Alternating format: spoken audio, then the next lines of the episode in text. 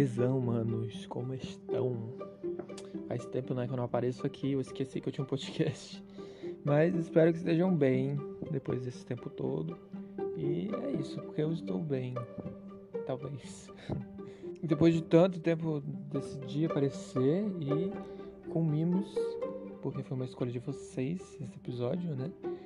Eu não dei muitas escolhas, foram quatro, mas foi a escolha de vocês. Foi foi tema escolhido de vocês na votação. Então foi, é, vai ser sobre o Che, né? Então eu vou contar a história dele.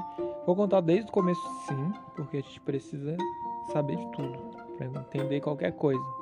Né? É o negócio do contexto do, do podcast passado. A gente tem que entender tudo se a gente quiser entender de verdade. Então, sem enrolações, porque o episódio é grande, vou ter que dividir em dois já. Então vamos lá, eu vou começar desde o começo mesmo, assim, desde quando ele nasceu. Então se preparem um adendo de que eu tirei todas as informações do livro dele, biografia dele, que se chama Oche.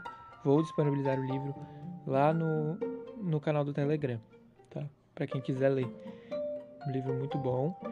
É, tem, além desse livro, tem vários, obviamente. Tem o filme também, para quem nunca viu, é muito bom. Vou disponibilizar links, vou deixar tudo lá. Então vamos começar, né? Lá a gente começa lá em Rosário, na Argentina, em 14 de junho de 1928, quando nasceu este baby que a gente ama tanto, né? Filho de Ernesto e Célia Guevara. Nasce Ernesto Guevara de la Serna. Olha só meu espanhol, viu? Então, lá em 1928 ele nasce, né? Os pais deles, os pais dele, né? É, não sabiam ainda, mas ele já nasceu, né? Nasceu com asma, infelizmente. É uma coisa que vai seguir ele para a vida inteira, é a asma, né? Vai incomodar bastante e nunca é, incomodou o fato dele não poder fazer algo que ele queria tanto, mas às vezes é era demais. Vocês vão ver durante a história. Então ali com dois anos de idade, já em 1930, ele tem o primeiro ataque de asma, que já foi muito forte para uma criança. Né? Então, por conta desses ataques constantes que ele estava tendo, os pais deles decidiram ficar se mudando, né? Para ver se o clima de algum lugar ajudava, porque onde eles moravam era um clima muito seco e é horrível para quem tem asma. Quem tem asma sabe. Eu não tenho, então não sei. Então eles foram para Buenos Aires, foram para Cordova, foram para outros lugares também que eu não vou ler aqui em espanhol mas eles foram para vários lugares que não é tão relevante os lugares que eles foram morar para ver se dava certo. Mas enfim, durante essas tantas mudanças, eles sempre moravam em campo, né? Porque era mais fácil a vida em campo e porque o campo sempre tem um, um clima melhor para quem né, tem problemas de respiração, por ser um ar mais limpo, por se dizer, né? Não é da cidade, uma coisa né, poluída. Então eles sempre moravam em campo. Então o Che cresceu em campo, cresceu entre os animais e a natureza, ele sempre amou muito. Ele diz no livro que desde pequeno ele sempre gostou muito de animais e de campo e de natureza. Um negócio, uma vibe bem veganinha, né? O Che, que lindo. O Che era um criança muito esperto, sempre foi. E por conta da asma ele entrou atrasado na escola, né?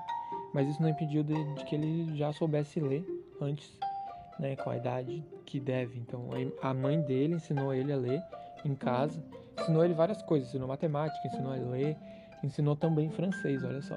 Muita gente não sabe, mas ele sabia falar francês. Então só lá em 1935 ele vai ingressar numa escola, já no segundo ano, né? Ele vai na escola de José de San Martín. Não sei se está certo, mas é essa a escola. Talvez seja José, né, por ser em espanhol. Mas enfim, então já em lá 1935 é quando ele entra para a primeira escola, né? Já com sete anos de idade.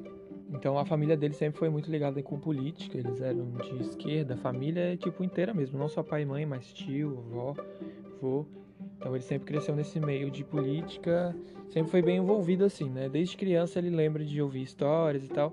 E ele disse que a primeira que mais marcou ele assim foi sobre a Guerra Espanhola, né? Ou a Guerra Cruzada, também conhecida como né?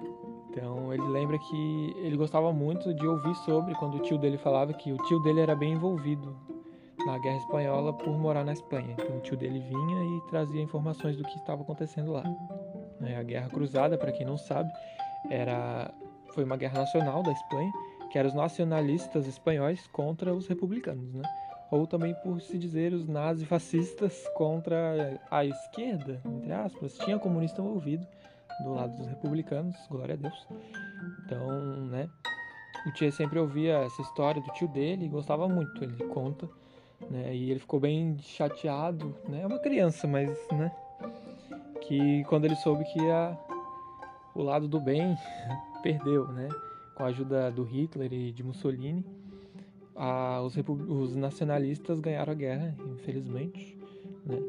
Então, nascendo a Espanha franquista. Se quiserem, eu posso fazer um episódio sobre a Guerra Espanhola, né? Que é muito interessante também. Mas isso já é outro episódio daí. Então, lá em 1941, ele já vai para um ensino mais superior. Né? Ele entra na escola Dean Funes. Isso me pegou porque não... esse nome parece inglês, mas era na Espanha ainda, em Córdoba. E não sei né, se era um nome realmente inglês, mas enfim. Então foi ali a primeira vez que ele ouviu, que ele leu sobre Marx, né? Foi a primeira vez. Ele conta que ele lembra até hoje. Então ele leu o Capital, um livro bem fininho, né? Para se começar é ótimo.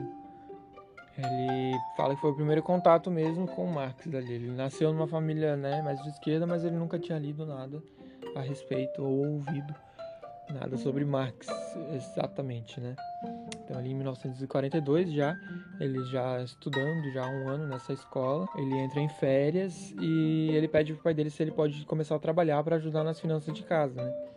Então ele, juntamente com o irmão dele, vão trabalhar numa colheita de uva, né?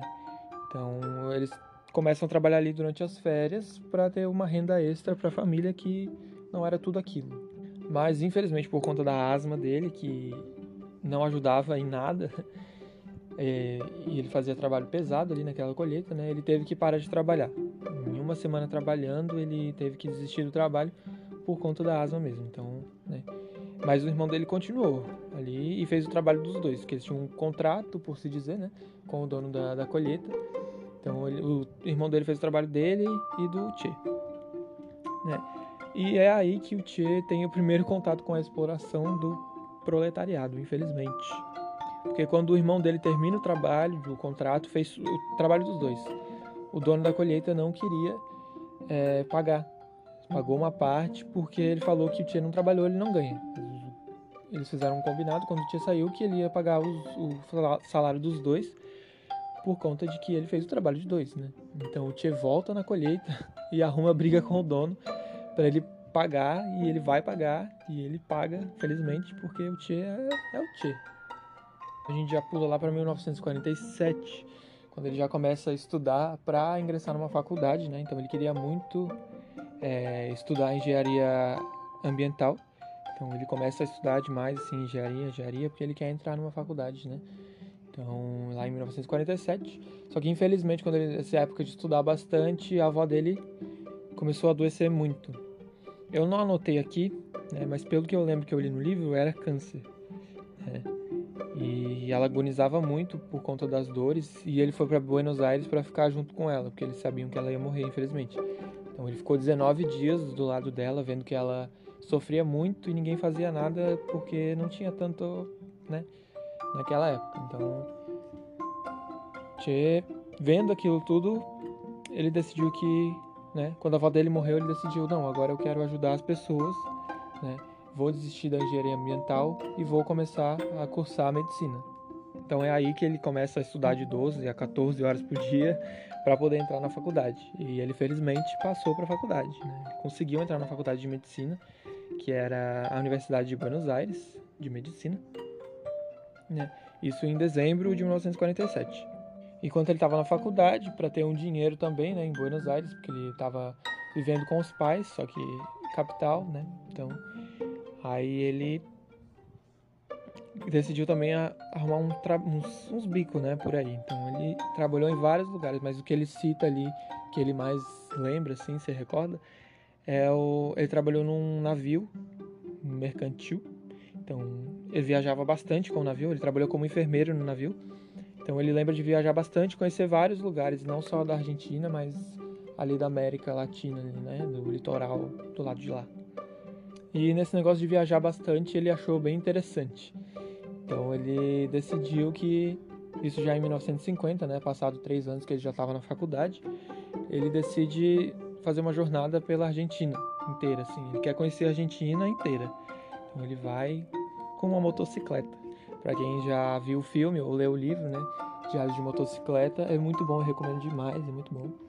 Então leiam, que foi ele mesmo que escreveu, né? É, ele conta como foi a viagem dele pela Argentina e também pela América Latina, porque lá em 29 de dezembro de 1950, quando ele já visitou a maior parte da Argentina, ele decide que ele quer conhecer agora a América Latina inteira, de motocicleta.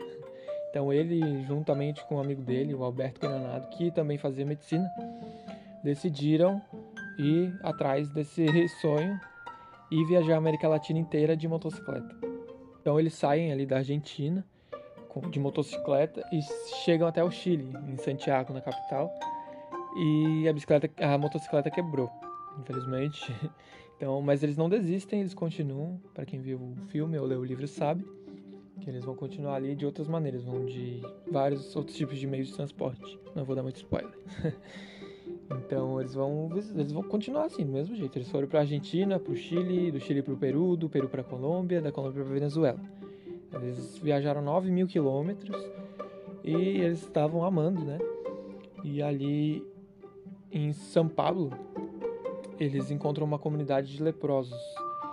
E eles adoraram ali o, o meio, né, de poder ajudar as pessoas, então eles começam a trabalhar ali. O Che ainda não tinha se formado, né, mas ele está ali trabalhando ainda porque ele já tem um conhecimento a mais por conta de ter já três anos de medicina. Né? E o amigo dele também. Então eles estão ali ajudando e trabalhando na comunidade de leprosos de São Pablo. Então em julho de 1951, na Venezuela ainda, eles o, o Che decide que ele quer voltar, terminar a faculdade, mas o amigo dele fica, né? Pra ali ficar trabalhando ali naquela comunidade ainda, que ele gostou demais. Então o Che fala, eu vou voltar para terminar minha faculdade, mas assim que eu me formar, eu volto aqui para a gente continuar esse trabalho legal que a gente está fazendo aqui. Né? Então, para voltar, ele ia ter que fazer todo o percurso de volta. Né? Então, ali passando esse percurso de volta, no momento ele está no Chile, né? E ele passa ali em Chuquicamata. Não sei se assim se fala, mas fala Chuque, que também chama assim, ou Chuque, não sei.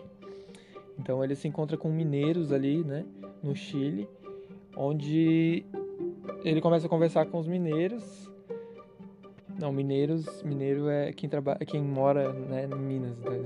Ele, ele encontra mineradores que trabalham ali, né, numa montanha e, e ó, até me perdi no Chile, né? E esses mineradores, eles começam a falar sobre a exploração que eles, né, têm ali, so, é, me perdi aqui, eu falei um negócio errado, me perdi inteiro. Mas vamos continuar. Eles começam a conversar com o Tchê sobre a exploração da, das empresas norte-americanas na América Latina, né? Que a empresa ali da, da mineradora era é, norte-americana, né? Então ele já começa ali a ter uma visão, né? Anti-americana, anti-norte-americana. Então ali ele voltando, chegou na Argentina, terminou o curso em 12 de junho de 1953, se formou e agora estava disposto a voltar para a Venezuela como combinado com um amigo dele. Né? Então, um mês depois, ali 11 de julho, pegou um trem e foi para Bolívia, em La Paz. É importante que ali era 1953, né? Então já fazia um ano é, da Revolução Nacionalista, né? Que é a Revolução na Bolívia. Então ele vendo ali como estava a situação, a raiva dele anti-americana que ele tinha aprendido com os mineradores, né? E o amadurecimento político dele vieram à tona. Então, né? E ele já estava irritadíssimo com tudo isso. E para ajudar o, o, pessoal do governo da, da Bolívia não ajudou. Então ele se encontra com, com um dos representantes do governo, ele e mais dois, né? Esses dois eram nativos da Bolívia, né? Indígenas. E ele vivencia ali uma, uma das coisas que ele disse que mais marcou ele, que foi quando esse representante do governo né, é, deu a mão, né, assim, para cumprimentar. E depois que ele cumprimentou os indígenas, ele passa uma inseticida na mão para limpar. Ele ficou horrorizado com aquilo ali, ficou indignado, como diz o Gilberto. Ele ficou, meu Deus, por que isso, né? O que aconteceu aqui? E ali ainda na Bolívia, ele começa a conversar com várias pessoas sobre o que está acontecendo, né? Então ele conversa com pensadores e políticos, reformistas. Então ele tem longas conversas e ali as primeiras experiências políticas que ele tem, né, sobre longas conversas. É uma experiência política, né? Então ali ele já está triste, decepcionado com tudo que está acontecendo, saco cheio da Bolívia, decide ir embora para Peru. Então ele não tinha ficado nem um mês na Bolívia, já se encheu com a com o horror que estava acontecendo ali. Então no final de julho já ele vai e chega já em, em Peru, né, em Lima. E ele ali já quando ele chega, ele já começa a conversar com os exilados que ele encontra ali, latino-americanos, sobre a Guatemala, que eles começam a conversar com ele sobre, né? Ele não sabe a situação da Guatemala e eles começam a falar para ele sobre.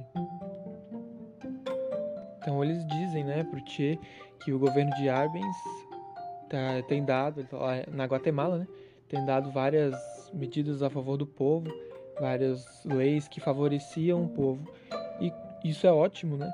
Mas contudo, quando a gente sabe, né, como acontece na América Latina, quando algum país está se desenvolvendo a favor do povo, a gente sabe que a gente tem um negocinho aqui em cima chamado Estados Unidos, né? E eles não gostam disso, não gostam de muita democracia, não gostam de muito quando o povo tem muita mordomia, né? Então eles, os Estados Unidos começam a ameaçar a Guatemala, tipo, cara, para com esse negócio aí de dar, de dar lei a favor do povo, porque não tá dando assim. A gente vai ter que fazer alguma coisa se vocês não parar. Então, juntamente com as ameaças dos Estados Unidos e os o pessoal da Guatemala que era reacionário, né? Não estava dando certo, estava tendo várias manifestações no país, porque tem gente que realmente não pensa, né? Quando algo bom está acontecendo, eles querem parar, né, Brasil? Quem não sabe, reacionário é alguém que é contra o movimento social que está acontecendo na época, alguém que reage contra. Nem às vezes precisa ser ruim, mas muitas vezes não é bom. Então eles vão reagir ali contra né, os próprios as próprias pessoas da Guatemala vão reagir contra o governo, contra essas medidas a favor do povo, porque eles não pensam direito, né? É um negócio que é a pessoa mais fechada, né? A gente sabe a história, né? Nisso ele ainda está na viagem dele para chegar na Venezuela. Então ele está passando ali por Equador. E ali no Equador ele, meu, o calor tá de matar. e a asma dele ataca de uma forma que nunca tinha atacado antes. Assim, tá horrível, tá tendo vários ataques. E falaram para ele que na Venezuela é pior ainda, né? Por conta do clima. Se no Equador ele já tá assim, imagina na Venezuela. Então ele decidiu não ir para Venezuela e ele já estava, né, com planos depois de ouvir o que estava acontecendo na Guatemala, de ir para Guatemala. Então ele decide não ir mais para Venezuela e continuar para Guatemala. Então, no caminho para Guatemala, ele diz que via várias, várias enormes plantações, gigantes plantações, e no caminho, né? E ele se irritava com aquilo que ele sabia que eram as grandes empresas norte-americanas e eles estavam explorando aquelas pessoas. Então, ele, ele diz que ele pega uma foto do Stalin, que já havia morrido há nove meses atrás, né? Então, ele pega uma foto do Stalin e ele faz um juramento ali pro Stalin. Ele jura que não vai descansar até aniquilar todos esses povos capitalistas da América Latina. Enquanto ele não acabar com o imperialismo norte-americano na América Latina, ele não vai descansar. E dito e feito, né, amores? Spoiler. Então, chegando em São José, né, que ele já estava a caminho, ele se encontra com Rômulo Betanco, futuro presidente da Venezuela. No momento ele é futuro, né, porque ele não era ainda. Então, no futuro ele seria presidente da Venezuela. E nesse futuro que ele seria presidente da Venezuela, o Che seria o, ministro do Banco da, de Cuba, né? Já tinha a revolução, eles ganharam ali o negócio, então ele já era, né? E quando ele era ministro do Banco de Cuba, ele estava armando várias é, conspirações contra o presidente, né? Romulo na Venezuela. Ele queria acabar com aquele presidente ali, né? Por conta de que não era o que eles queriam que estava acontecendo na Venezuela, né? Então agora voltando pro pro presente da história, ele conhece o Rômulo e já não gosta de cara, porque quando o Rômulo diz que apoia os Estados Unidos nessa história toda, ele começa a brigar com o cara e quase bate no cara, mas não chega a acontecer. Mas ele já não gosta do cara e lá no futuro vai gostar menos ainda, né? Aqui nesse mesmo lugar em São José, ele teve o primeiro contato com cubanos. Primeira vez que ele conheceu um cubano e já contaram de cara para ele sobre a história do Fidel Castro, né? Óbvio. Quem não ama o Fidel Castro? E dito e feito, quem não ama o Fidel Castro, já só ouvindo histórias, o Che já se apaixonou pelo Fidel. É sobre os discursos de Fidel, então ele meu Deus, eu preciso conhecer esse cara, eu preciso ajudar esse cara a derrubar o regime de, do Fulgêncio Batista, né, lá na, em Cuba. Então ele já fica amigo desses cubanos, ele já quer conhecer mais sobre a história que esses caras têm para contar. Mas ele continua a viagem ali, ele fez os amigos lá, vários lugares, né, ele fez amigos. Mas já ele chega na Guatemala em 20 de dezembro de 1953. E é ali que ele diz que ele teve o rito de passagem político dele. Ele vivenciou várias coisas, ele vivenciou ocupações políticas, ele viu, chegou a ver o desfecho da história na Guatemala, né? Ele tá vendo a falta de emprego. Ele não tá só vendo a falta de emprego, como ele tá sentindo com a falta de emprego, porque estrangeiros não podiam trabalhar como médicos ali na Guatemala, e ele como médico formado, ele queria trabalhar como médico, né? Então ali ele tá sem emprego, tá vendo toda essa desigualdade, ele tá de saco cheio já da Guatemala. Ele tá lutando contra a asma dele porque tá forte demais o negócio. Tá com falta de dinheiro. Mas aí ele conhece Hilda, né? Uma cubana, onde ele se apaixona e eles começam ali a namorar. Tem um casinho. Ai que lindos. E como a Hilda conhecia muita gente, a Hilda já era muito estudada, ele também começa a conhecer as pessoas por conta dela, né? Então ele conhece várias pessoas importantes e, e ela mostra várias coisas importantes para ele, né? Ela ensina muitas coisas para ele. Grande parte do, da, da vida do Che na Guatemala foi com Hilda e graças a Deus, porque ela ali ela cuida dele, não só, né, mas da doença dele, ela ajuda ele a passar por esse tempo que tá difícil. Ela empresta vários livros para ele ler. Ela ensina sobre psicanálise, olha a mulher, gente, meu Deus. Ele, ela ensina sobre a União Soviética para ele. Ela fala sobre a Revolução da Bolívia, sobre a da Guatemala também, e ali é o despertar político do Che. É ali que ele pensa, meu, é isso que eu quero para minha vida, eu quero estar envolvido nessas coisas. Então ali já em 1954, já tá mais estudadinho, né? Já era inteligente, tá mais agora. E tá rolando já a Guerra Fria ali na América Latina, né? Então, Washington ainda perseguindo o regime ali na Guatemala, né? Então o Che está disposto a defender esse regime. Então ele vai atrás, ele fala, meu, se precisar, eu tô aqui. E ele quer lutar contra é, o imperialismo americano. Só que infelizmente ele fica putaço novamente e decepcionadíssimo. Ele chega a dizer, né, no livro, falar que ele lutou sozinho praticamente, ninguém queria fazer nada. O próprio povo, o próprio governo não queria lutar contra aquilo ali. Então ele lutou sozinho. Ele diz isso: lutei sozinho, não gostei ali em junho de 54, é a queda do governo atual da Guatemala, né? E é o governo que estava dando direito, né, ao povo.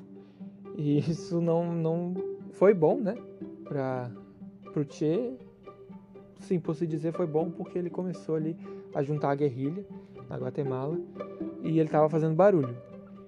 O problema de fazer barulho aqui é que os Estados Unidos ouvem o barulho, né? Então a CIA já detectou ele, já viu aquele carinha ali, nossa, que cara lindo, vamos atrás dele para matar ele. Então ele já estava ali sendo procurado pela CIA e o, o, amigo dele avisou ele, ó, para com isso daí que vai te levar para a morte só. Dá um tempo, se esconde. Então é aí que ele vai pedir asilo na embaixada da Argentina. Então ali no final de agosto de 54 ele vai embora para o México. Então, final de agosto, né? Ele chega lá no México só em setembro com a namorada dele, a Hilda, né? Chega na cidade de México. Chegando no México, ele já quer um dinheiro, né, para poder fazer o que ele quer fazer. Então ele compra uma câmera já para trabalhar como fotógrafo na rua e nos parques. Então ele vai fotografando e as pessoas vão dando dinheiro, né? Mas felizmente, já em novembro, ele consegue um trabalho como médico e ali na ala de, de alergia, né, de coisa, e que ele gostava bastante, aparentemente, porque já no outro coisa de leproso não é uma alergia, né, mas é parecido, sim. Então ele já vemos que ele gostava disso, enfim. E ali nessa ala ele encontra um dos amigos, dos amigos cubanos que ele fez lá na Guatemala, lembram? Então eles foram lá no hospital, né? Esse cara chamado Nico, que ele tinha conhecido lá, que falou do Fidel para ele, enfim. E pelo Nico, lá em julho de 1955, ele conhece Raul Castro. Conhecem esse nome? Sim, Castro, nada ninguém menos, ninguém mais do que irmão de Fidel Castro, estudante e ex-presidiário de Havana. E depois de um tempo, já amiguinho de Raul, ele conhece o irmão do Raul, Fidel, e ali ele descobriu o caminho da glória, ele vê a luz no Fidel, ele ama aquele homem, tá apaixonado, né? E eu vou parar por aqui quando ele conhece o Fidel, que é uma parte muito importante, né, para deixar vocês com um gostinho, que é aqui que ele começa, né, realmente. Aqui foi só uma entrada para a vida do, do, do Che. Então, a gente se vê no próximo episódio. Espero que tenham gostado e que tenha, que queiram ouvir o próximo episódio, né, sobre a continuação. Se eu resumo demais, desculpa, mas é que realmente a história é muito grande, né? Se eu fazer, vai ter dar uns 5 episódios só da história do Che. Mas acho que ficou bem resumido as partes mais importantes. Também é, ele não tinha feito nada tão importante até agora, né? A próxima vai ser mais detalhada porque ele já conhece o Fidel, ele já tá num negócio mais elevado, né, minha gente? Então, espero que tenham gostado novamente. E beijos, tesão, mano.